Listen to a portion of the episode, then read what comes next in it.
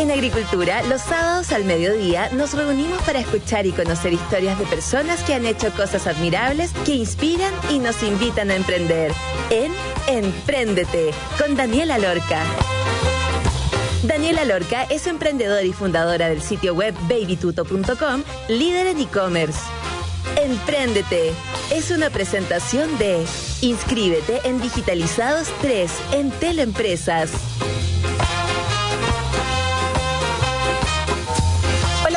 Nos están escuchando. Este es un nuevo capítulo de Empréndete. Mi nombre es Daniela Lorca y los estaré acompañando durante una hora hablando acerca de emprendimiento con el propósito de inspirar a otros.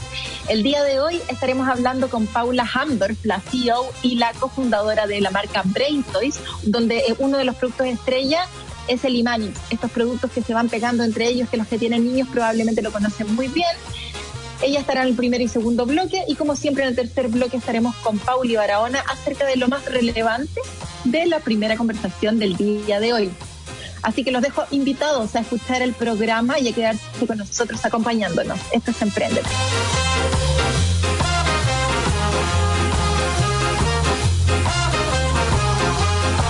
Bueno, y como todos los sábados tenemos una increíble entrevista. Les voy a contar acerca de que el interés en los últimos años que tenemos los padres por desconectar a nuestros hijos de la tecnología ha generado el surgimiento de novedosas propuestas que fomentan la imaginación y el desarrollo cognitivo de los más pequeños.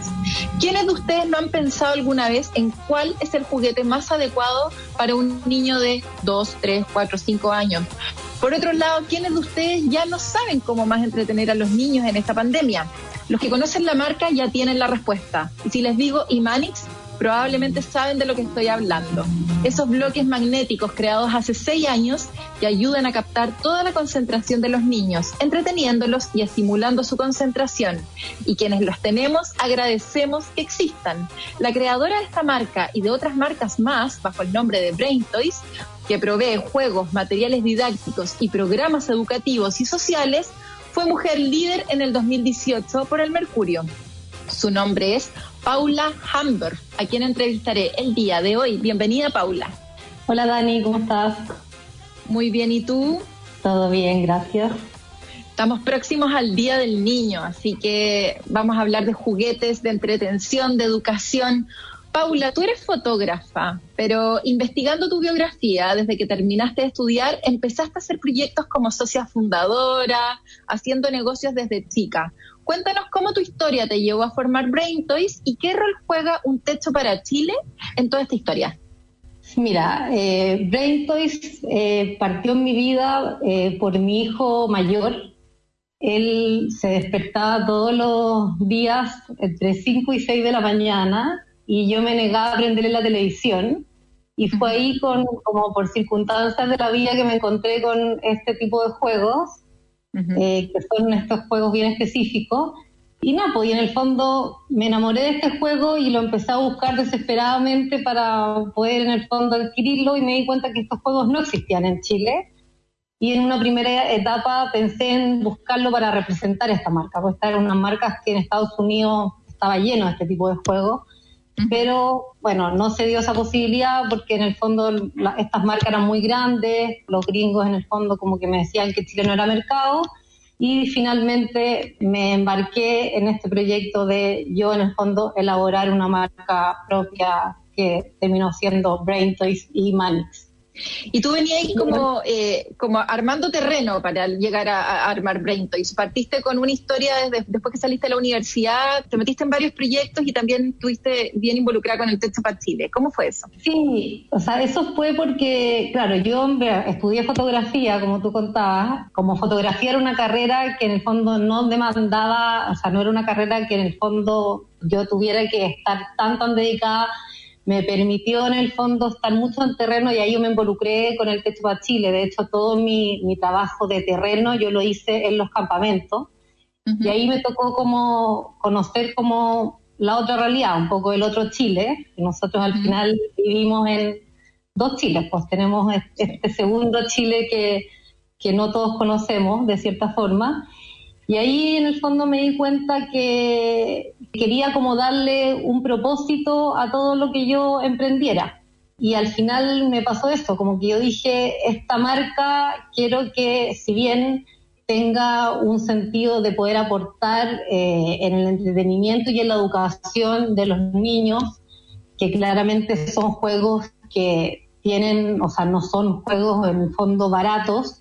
También, de cierta forma, hemos trabajado mucho por desarrollar programas sociales y educativos para poder llegar a otros niños, a niños de escasos recursos, a escuelas donde obviamente no tienen acceso a este tipo de juegos y ese ha sido como el lado B de Braintress y con lo que hemos estado trabajando todo este tiempo. Estás en más de 100 canales eh, de distribución, además de mil jardines, colegios, hospitales y centros de terapia. ¿Cómo defines en qué canal de venta participar? Tú dices, a ver, yo quiero que esté en este tipo de jardín infantil, pero no en este otro. Eh, ¿Hay algún proceso de definición para decidir en qué canales de venta tú quieres eh, distribuir tu producto? ¿O es mientras más canales de venta tenga, mejor y no es necesario pasar por ningún filtro? No, mira, lo que pasa es que todo se fue dando de una forma como bien orgánica, porque al principio el producto no se conocía, como te decía, esto fue también, de cierta forma, yo misma me fui sorprendiendo como el rápido como interés que fue como adquiriendo en, la misma gente, en los niños, al final los mismos niños yo diría que fueron los grandes como vendedores y los embajadores de este juego, porque los niños eran los que iban como mamá, es que me gustó el juego que tenía mi amigo y al final eh, eh, los niños empezaron de cierta forma como a pedir el famoso Imanix.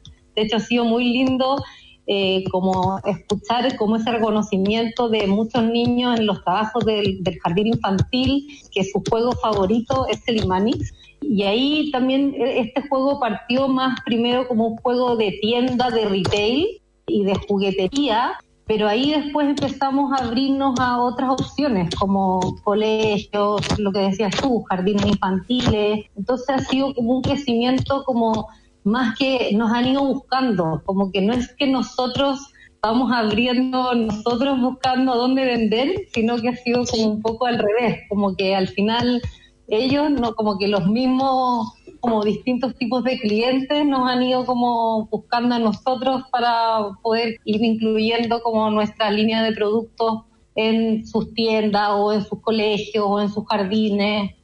Oye, está como en un escenario ideal. La mayoría de, la, de las personas tienen que salir a buscar canales de distribución, pasan por momentos súper tensos de repente con estas grandes retailers, con sus medidas bastante abusivas de pedirles por favor que ellos lleguen a tocarte la puerta es algo del que me imagino te sientes súper orgullosa. Para los que no, no cachan lo que estamos hablando, los Imanix son estas como figuras magnéticas que se van pegando entre ellos, entonces pueden armar cosas increíbles, da para toda la edad. Hay algunos juguetes que están rotulados como de los dos años en adelante, de los tres años en adelante. Yo tengo una guagua un año y medio y desde el año que claro, ella no arma castillos, obviamente, pero los apila y le encanta como separarlo y sentir ese, ese efecto del magneto. ¿Por qué decidiste producir un producto y no representarlo directamente? Me contaste al principio que estos gringos que ya tenían este producto desarrollado y del cual te inspiraste, veían a, Chile como un mercado chico y al verlo como un mercado chico te pusieron muchas barreras en cuánto era el volumen que tú tenías que importar o simplemente decían no quiero participar en Chile porque de verdad no es un mercado que a mí eh, me interese.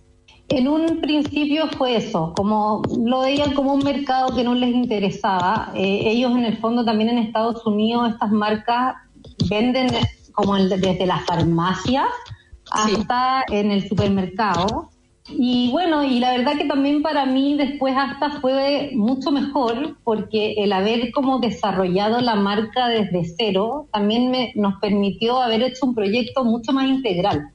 Y el haber construido esta marca de cierta forma fue mucho más, o sea, Braintree para mí es mucho más que una marca que te venda un juguete, es como un puente para desarrollar habilidades, al final es una marca que, como tú decías en un principio, eh, está ahora muy enfocada en desarrollar todos estos programas sociales y es ahí donde le hemos estado poniendo también últimamente como todas las energías y todo el corazón porque sentimos que es ahí donde también podemos aportar como este grano de arena en poder como de cierta forma cambiar eh, e impactar en la educación de muchos niños y niñas y, quizás ayudar a igualar un poquito la, cancha, que es lo que yo siento que ahora eh, de cierta forma tenemos que todos eh, aportar en eso. Paula, cuéntame, eh, los productos, me imagino, los fabrican en, en Asia, en China, ¿o no? Sí, son todos fabricados en China. ¿Cuáles son las mayores barreras de fabricar en China? Eh, ¿Tiene que ver con los volúmenes? ¿Es el tema del pago anticipado? ¿Qué fue lo más difícil al principio? ¿Qué es lo más difícil el día de hoy? ¿Y cuáles son los nuevos desafíos con fabricar en China en relación a lo que está pasando actualmente con todo el coronavirus y con todo lo que ya sabemos que está pasando? Mira, yo te diría que las principales barreras de partida son como la diferencia cultural como a mí me costó mucho que los chinos entendieran que esto no es solamente como una transacción, como que yo de cierta forma, ellos están muy acostumbrados con la mayoría de sus clientes como a hacer una transacción económica, como de hecho son muy pocos, yo, yo de hecho soy la única que viajo todos los años. Eh, a la fábrica, a verlos, a ver un poco cómo funciona, me interesa mucho eh, fiscalizar que no hayan niños trabajando, que, o sea, muchas cosas que para mí son claves. Entonces, claramente el hecho de que ellos en el fondo vean que aquí también hay un tema de relaciones humanas, de que a mí me interesa construir una relación con ellos, que ya llevamos seis años trabajando juntos, ha costado. O sea, más allá del el tema de los tiempos, de los horarios, de la comunicación, no hablan inglés hablan un inglés muy básico, entonces también hay un tema de, claro, yo igual tengo intérprete y todo, y esas cosas uno las maneja, pero, pero la parte cultural yo te diría que es lejos lo más difícil. Y que a pesar de llevar seis años eh, de una relación, igual se hace como súper complejo. Porque ellos lo ven igual todo como que lo traducen más a un negocio. Y yo siento que esto no es netamente un negocio solamente. Wow. Y hoy día, con todo esto del coronavirus, ¿se ha visto eh, afectado en algo? No sé, eh, tenía que llegar algún, eh, una embarcación en, en marzo y terminó llegando ahora. ¿Qué impacto has tenido tú dentro de Brain Toys, producto de lo que está pasando, al fabricar en China? O sea, tuvo un impacto muy grande porque mis embarques, yo tendría que haber recibido dos embarques en marzo y los recibí en julio. Wow. Entonces, claramente que tuve ahí un quiebre de stock muy grande y nada, pues tuve que arreglármelas para tratar de, ahí hicimos todo un invento, empezamos a abrir algunas cajas, a tratar de ver cómo nos inventábamos con el poco stock que nos quedaba. Y ahora que llegaron los embarques, bueno, fue como una locura porque como que arrasaron estos embarques que llegaron. Y ahora igual estamos medio preocupados porque igual en China las cosas no están tan normalizadas todavía. Entonces, bueno, pero ahí poniéndole todas las ganas para que todo siga bien. ¿Y has tenido algún impacto económico? Eh, eh, se han corrido algunos rumores de que como que los chinos, producto de todo lo que está pasando, están subiendo algunos precios porque no están con la misma capacidad productiva, porque no están con toda la gente, porque no están con las fábricas a full. ¿Has tenido algún impacto económico o no? ¿O es principalmente como el tema de los tiempos? en nuestro caso, afortunadamente no. Oye, Paula, y, el, modelo desde siempre fue, tú dijiste ya, quiero entonces hacer estos productos que se van plegando muy bien entre unos con otros y quiero hacerlo en China, de frentón. ¿Y te fuiste a China sin entender nada o, partiste a través de un trader, que son estos como intermediarios? ¿Fuiste directo a la fábrica? Eh, ¿Nunca te equivocaste porque estáis diciendo que estáis con el mismo fabricante hace seis años? ¿Cómo fue ese proceso? ¿Te asesoraste con alguien? te apoyaste en alguna persona que probablemente ya lo había hecho, fuiste a una fábrica conocida, fuiste a alguna exposición previa para decir cuál era el tipo de producto que realmente querías hacer o cómo fue ese proceso. No, mira, la verdad que fue, fue, yo te diría que fue como una, fue medio suerte, ¿eh? o sea, yo igual soy, soy bien busquilla, el, al proveedor yo lo encontré por este portal de Alibaba, okay. Eh, buscando va, durante varios, varios meses, encargué el primer embarque completo porque los mínimos son grandes, sin, sin haber viajado. Y el primer viaje yo fui a supervisar la, la, producción, pero una vez que ya estaba todo listo. Y, y, la verdad que hasta el momento ha funcionado. Yo tengo dos proveedores en China, llevo seis años con los mismos dos proveedores, no trabajo con traders, la relación es directamente con ellos, nunca he tenido ningún problema y yo la verdad que yo te diría que al final es, ha sido una cuota de suerte, pero pero así o sí, o sea, yo, me relaciono directamente con ella. De todas maneras, oye, está súper entretenida la conversación con Paula Hamdorf. Antes de ir a la pausa, les voy a decir que los dejo súper invitados a inscribirse en Digitalizados 3 de Teleempresas. Hoy mantener a flote tu negocio es difícil y para ayudarte a salir adelante en Teleempresas creo Digitalizados, el docu-reality donde potencia negocios con tecnología. Mira cómo pymes y emprendimientos como el tuyo viven el cambio hacia la digitalización de manera fácil y completamente accesible. Entra en tel.cl slash digitalizados y verás las temporadas 1 y 2 del Docu Reality y atento porque ya viene el lanzamiento de la tercera temporada. Esto es en Teleempresas. Yo soy partícipe, soy la coach de ambos Docu Realities y es súper, súper entretenido. Se los dejo más que recomendados vamos a escuchar una canción relacionada con esto. No, necesariamente con juguetes, pero sí con títeres. Fifth Dimension, Puppet Man. Vamos a una pausa y estaremos de vuelta con Paula Hamburg, la CEO y fundadora de la tremenda marca Brain Toys.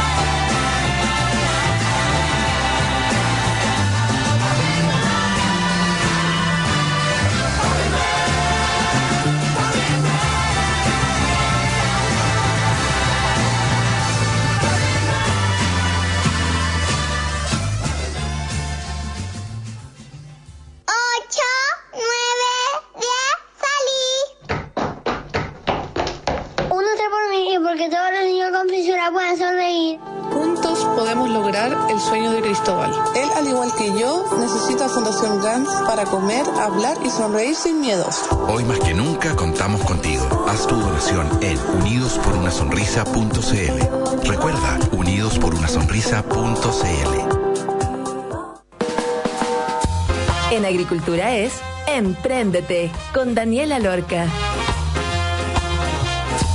Bueno, ya estamos de vuelta, estamos hablando con Paula Hamdorf, la CEO y cofundadora de la marca Brain Toys. Paula, ¿podrías ayudarnos a entender la estructura de una empresa como la tuya? Son principalmente vendedores que están de contraparte de estos canales de distribución. ¿Cómo manejas el tema operacional logístico y qué aconsejas en estos dos ámbitos, en la parte comercial y en la parte operacional desde lo que tú haces? Mira, la verdad que la estructura, aunque no me lo creas, es bastante chica. Eh, no tenemos eh, muchos vendedores, o sea, de hecho es una estructura que consta de una gerenta comercial que tiene un asistente de ventas, entre ellos dos en el fondo manejan todo el área de ventas, porque nosotros en el fondo tenemos un tenemos una red de distribuidores. Entonces, en el fondo se distribuyen los productos que salen de la bodega, entonces más como una red de distribución. Y todo el resto, en el fondo, lo ve más un área que es yo, en el fondo, el área de educación, área de marketing y, toda, y toda la otra parte que es como más eh, diseño y, contabilidad, pero somos ocho personas en total. O sea, esa, esa, es toda la estructura. O sea, no es una estructura. De hecho, yo te, yo te diría que, que, aconsejo, no sé, yo, yo te diría que estoy justo ahora como en el momento de, esta transición, de haber pasado de una empresa como más, más chica a evaluar como la reestructuración para quizás pensar en, este crecimiento como que se me vino de un momento a otro. O sea, como que estamos en la transición de que la empresa ya llegó al momento de que tengo que reestructurarla, en el fondo, que ya, ya está como en el momento adecuado de repensar la estructura.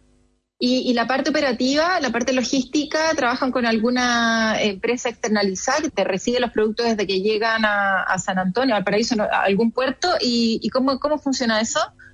No, la parte logística también la tengo internalizada, o sea, tengo yo las bodegas a cargo mío, tengo dos personas en bodega y bueno, ahora en pandemia ha sido una locura porque en el fondo yo he sido una más, pues como que somos las dos personas y yo en la bodega, los tres ahí tratando de ver cómo poder cumplir, sacando adelante todos los, pedidos. Pero, pero por eso te decía, o sea, en el fondo, por eso que en el fondo llegó el momento de ya como que no da más. O sea, ya, ya la empresa llegó a ese límite que, porque mucha gente, y, yo te lo cuento al final como quizá una anécdota, cree, que Brain, cree que Brain Toys es como, no sé, Hasbro, ¿cachai? Como que, entonces, el otro día conversando con una señora que me llamó como de súper mal, en súper malos términos, como para hacer un reclamo, yo como que de muy buena forma le dije, ¿sabe qué señora? O sea, yo la entiendo, empatizo y todo, pero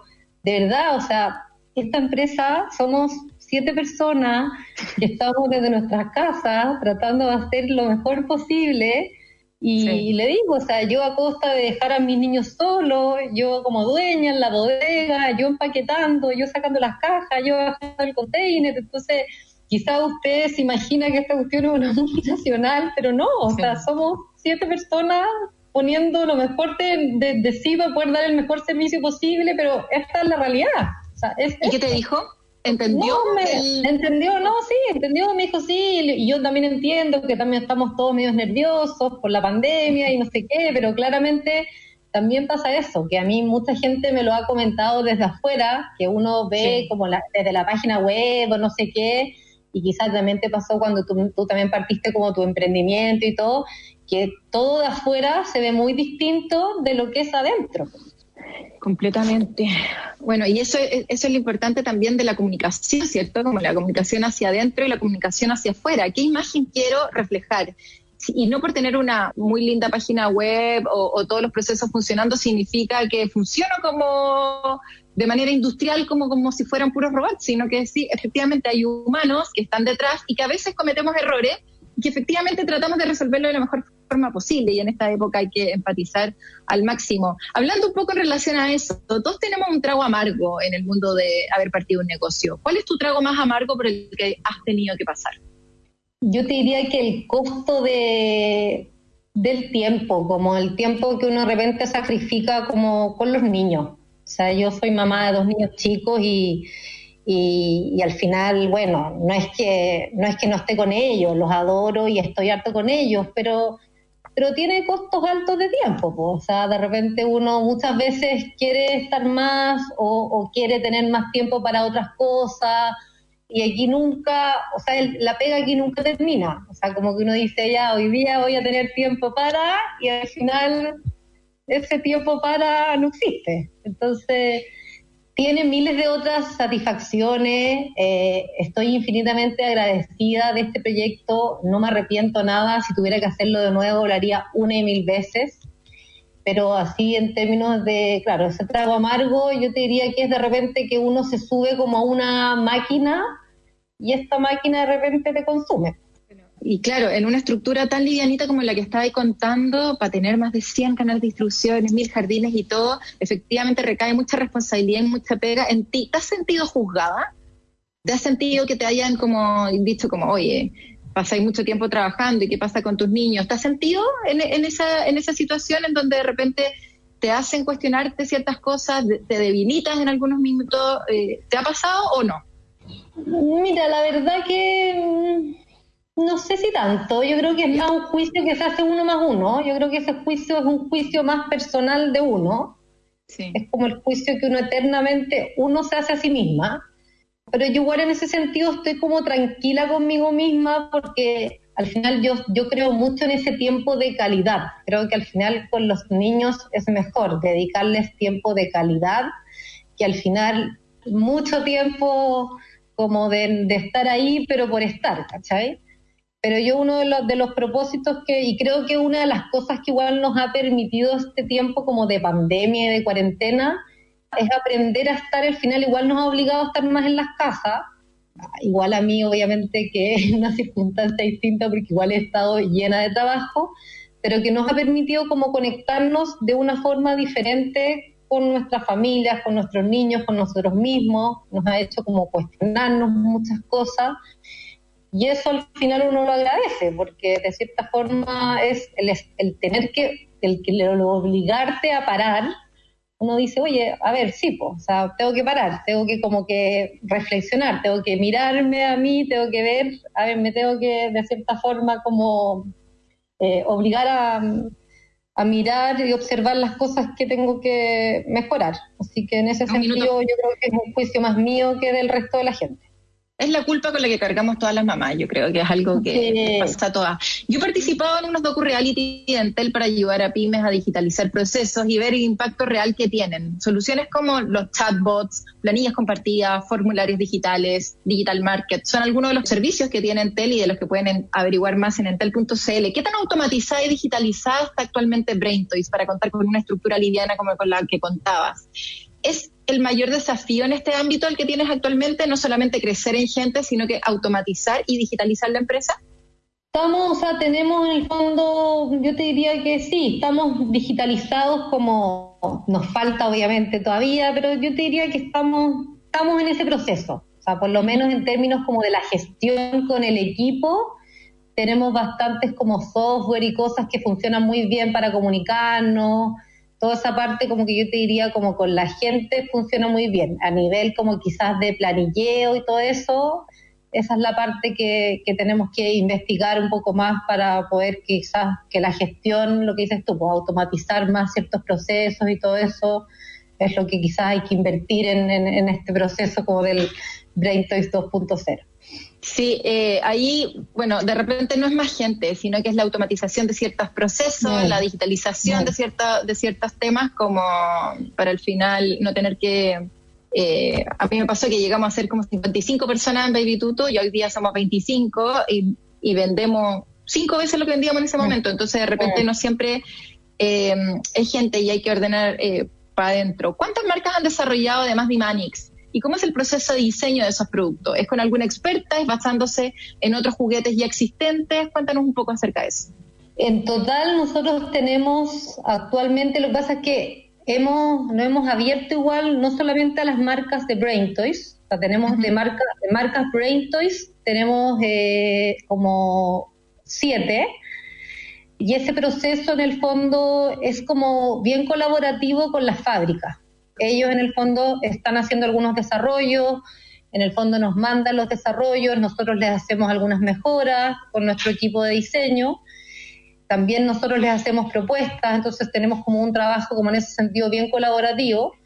Y por otro lado, estamos haciendo algunas representaciones de marca. porque yo todos los años viajo a la feria de Nuremberg, que es la feria más grande del, mundo del juguete, que se hace todos los años en Alemania y hemos estado probando con representar algunas marcas que este año trajimos una marca mm, que se llama Toyi, que es una marca de Turquía, que es bien interesante porque en el fondo es como para invitar a los niños a crear sus propios juguetes a partir en el fondo de desechos. Y otra marca española, que son en el fondo pruebas, eh, pruebas que hemos hecho. Igual debo como confesar que, nos pasa que nos cuesta como con las representaciones porque igual Brain Toys tiene como su peso. Entonces siempre cuando traemos como representaciones funcionan, pero igual siempre las marcas propias en el fondo tienen un peso mayor por sobre las marcas representadas. Pero el proceso es ese, en el fondo es un proceso como bien colaborativo con, con las fábricas. Con las fábricas. Y este año, en el fondo, nosotros ya, como estamos creciendo, eh, vamos a tener ya un equipo ya más como propio de desarrollo.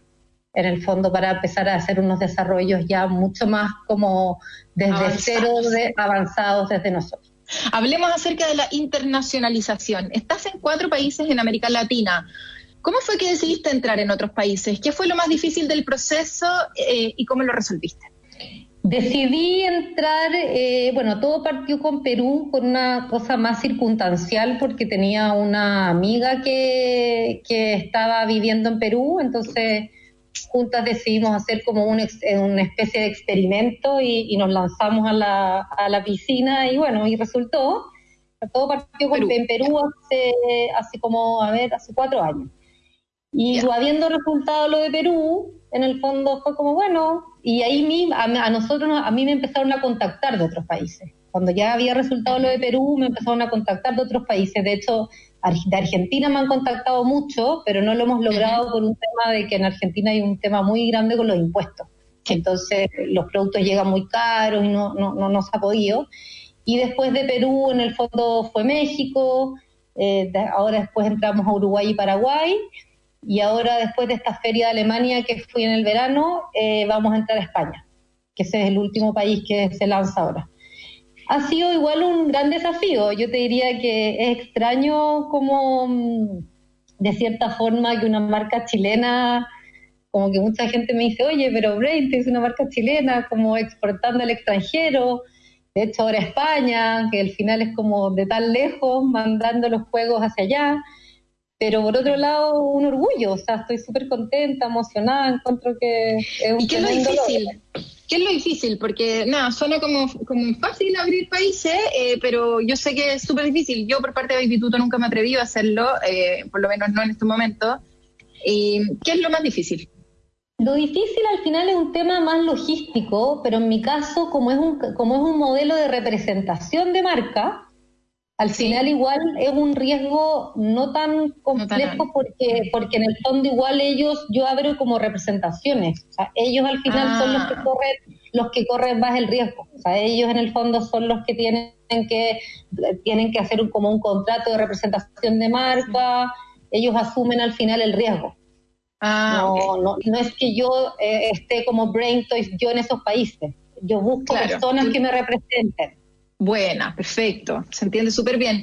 Oye, Paula, al pensar en juguetes uno piensa en niños, pero varios de tus juguetes están en centros de adulto mayor para mantener las habilidades cognitivas y motoras. ¿Cómo fue ese proceso como de integrar a, los abuelitos también en este proceso? Y si nos puedes contar acerca de qué es Brain Toys Educación y en qué etapa están ahora. Bueno, lo de los adultos mayores partió porque de cierta forma los adultos mayores eh, vuelven a la infancia de hecho, nuestros juegos, si tú ves en todos los rotulados de, la, de las cajas, sale de 3 a 99 años. sí, hasta sí, eh, sí, no, pero todo partió porque efectivamente sentimos que con nuestros juegos los adultos mayores pueden eh, desarrollar eh, muchas habilidades, sobre todo toda la parte más cognitiva, motora, y ahí se nos ocurrió contactar a un centro día, que son estos centros del gobierno en el fondo, y hacer un, proyecto piloto hace, un, el año pasado con un grupo puntual de adultos mayores. Y fue tal el éxito que tuvo esto, que ahí como que dijimos, aquí hay como toda una oportunidad para poder hacer como proyectos en el fondo como mucho más concretos y puntuales con los adultos mayores.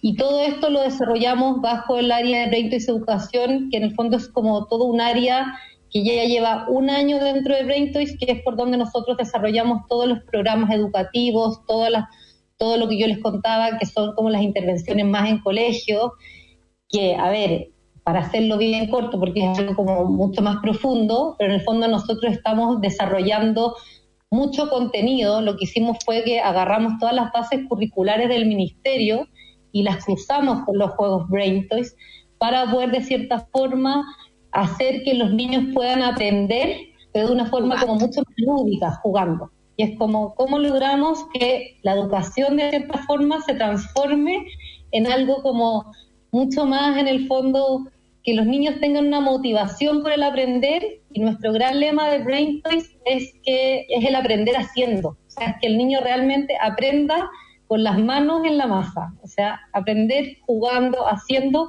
y que el alumno sea el protagonista de su propio aprendizaje. Precioso, increíble frase para poder cerrar. Los dejamos súper invitados entonces en este Día del Niño a regalar algo como lo que estamos conversando ahora, estos increíbles juguetes y Manix y un montón de otras marcas bajo el nombre de Brain Toys. Recuérdanos, por favor, Paula, tu página web es www.braintoys.cl. Sí, esa es la página web. Esa es la página web. Ahí pueden encontrar todos los productos que quieran. Obviamente en babytuto.com también los pueden encontrar.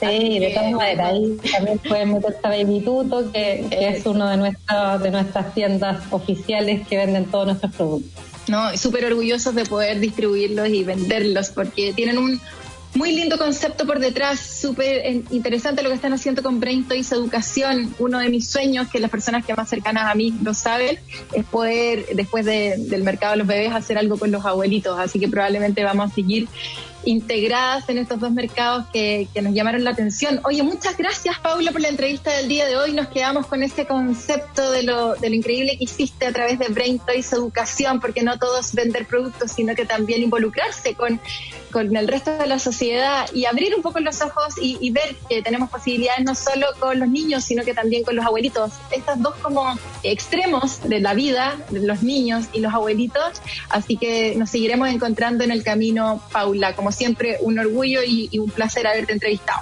Muchas gracias. Gracias a ti por la invitación, Dani, y estamos en contacto.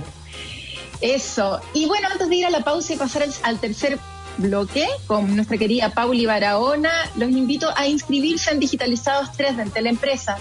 Hoy mantener a flote tu negocio es difícil y para ayudarte a salir adelante, en Teleempresas creo Digitalizados, el docu-reality donde potencia negocios con tecnología. Mira cómo pymes y emprendimientos como el tuyo viven el cambio hacia la digitalización de manera fácil y completamente accesible.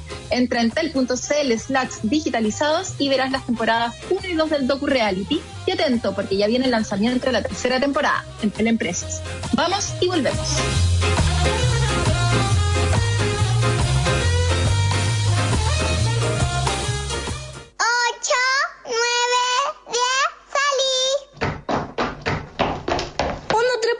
Porque todos los niños con fisura puedan sonreír. Juntos podemos lograr el sueño de Juan José. Él, al igual que yo, necesita Fundación GANS para comer, hablar y sonreír sin miedos. Hoy más que nunca contamos contigo. Haz tu donación en unidosporunasonrisa.cl. Recuerda, unidosporunasonrisa.cl. En agricultura es Empréndete con Daniela Lorca. Bueno, ya estamos de vuelta y como siempre en el tercer bloque estamos con nuestra querida Pauli Barahona y vamos a hablar... Hola Pauli, ¿cómo estás? Hola a todos, muy bien. ¿Qué tal todo en vamos San a Francisco? hoy?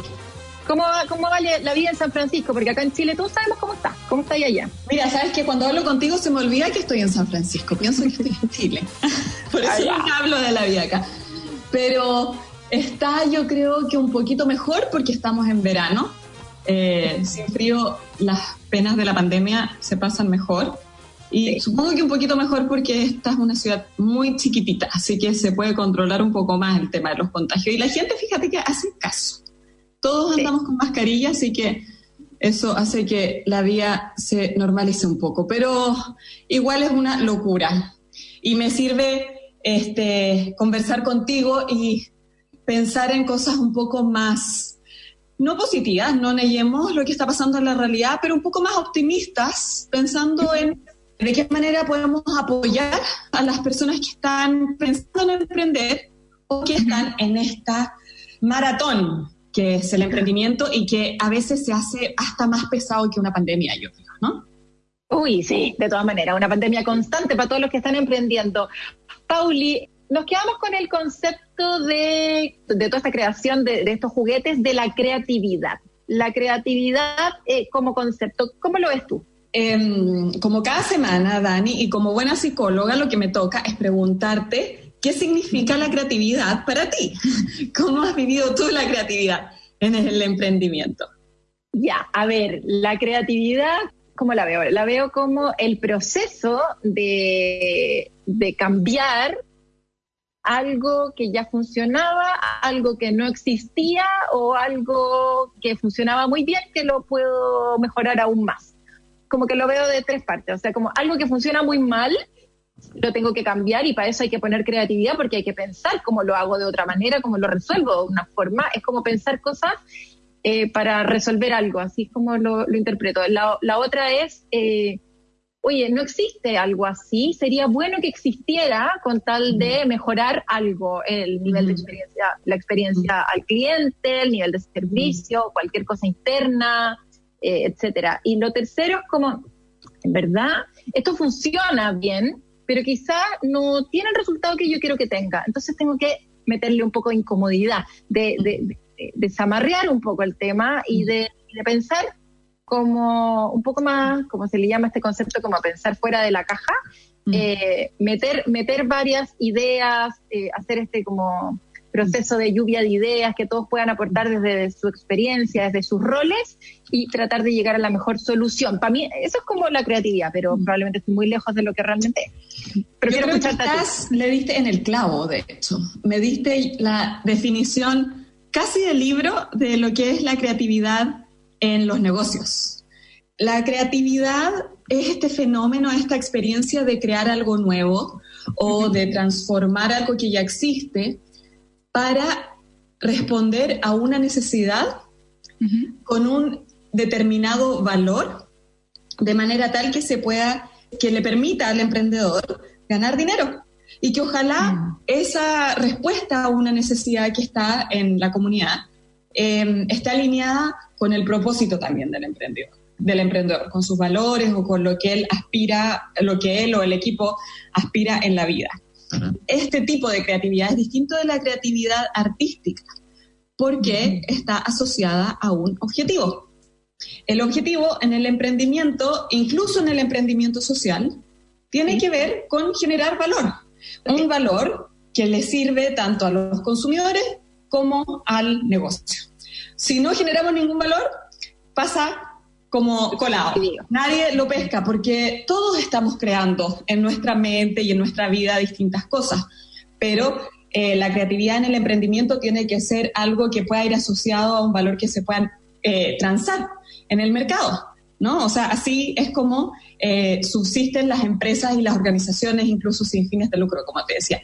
Y la diferencia con la creatividad artística es que la creatividad artística lo que importa es eh, el proceso de crear, independientemente del el valor de esa creación en el mercado.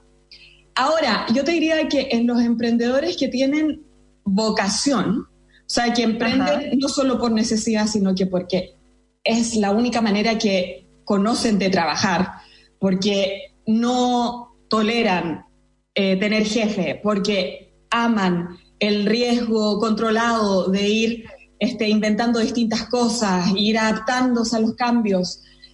Yo te diría que lo que yo he visto, eh, esto no es de libro, esto es de en mi experiencia, en esos emprendedores, eh, el proceso de crear también es un fin en sí mismo.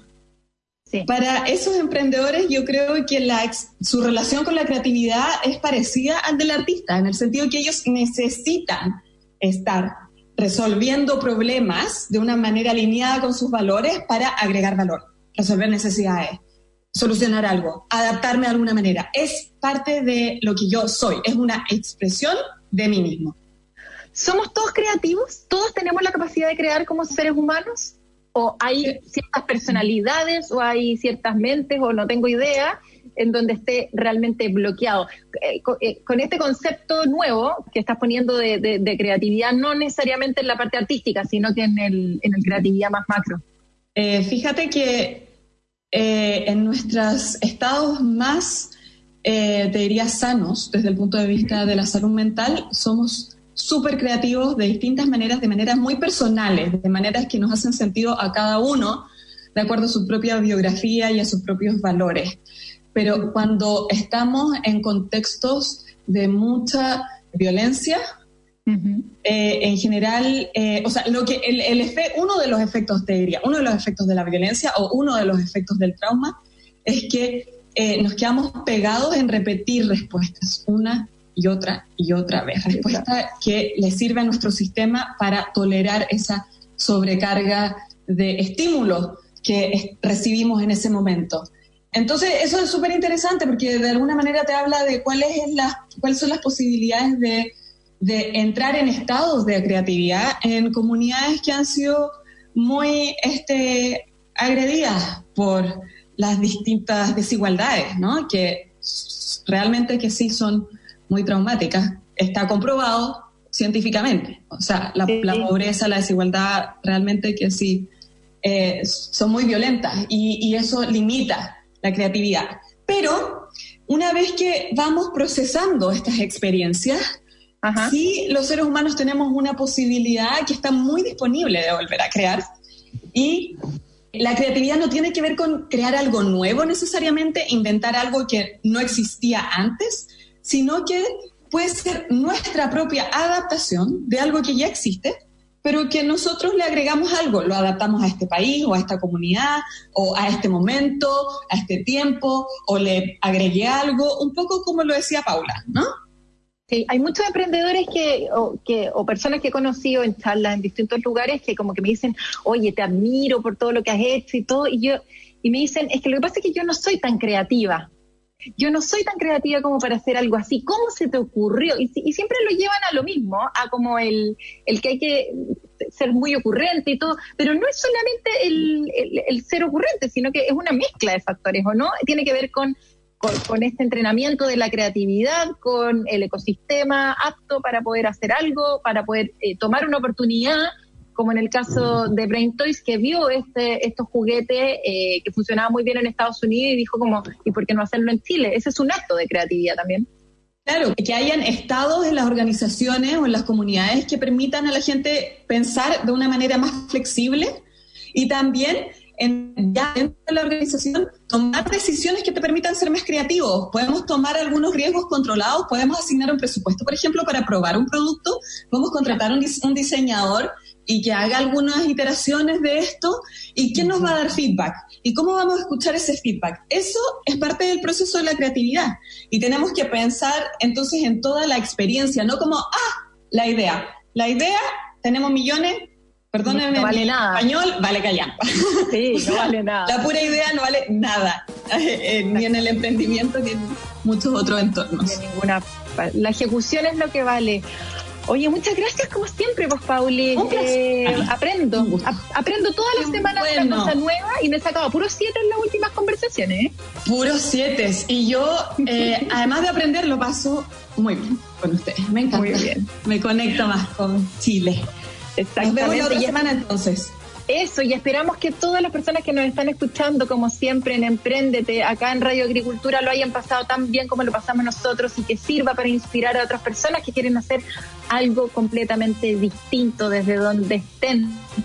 Los dejamos entonces invitados a descargar el podcast en radioagricultura.cl. Entran ahí en podcast, Emprendete y nos vemos como siempre el próximo sábado de 12 a 1. Esto es Emprendete. Chao. En Agricultura fue Empréndete con Daniela Lorca. Historias de personas que han hecho cosas admirables, que inspiran y nos invitan a emprender. Una presentación de Inscríbete en Digitalizados 3 en Teleempresas.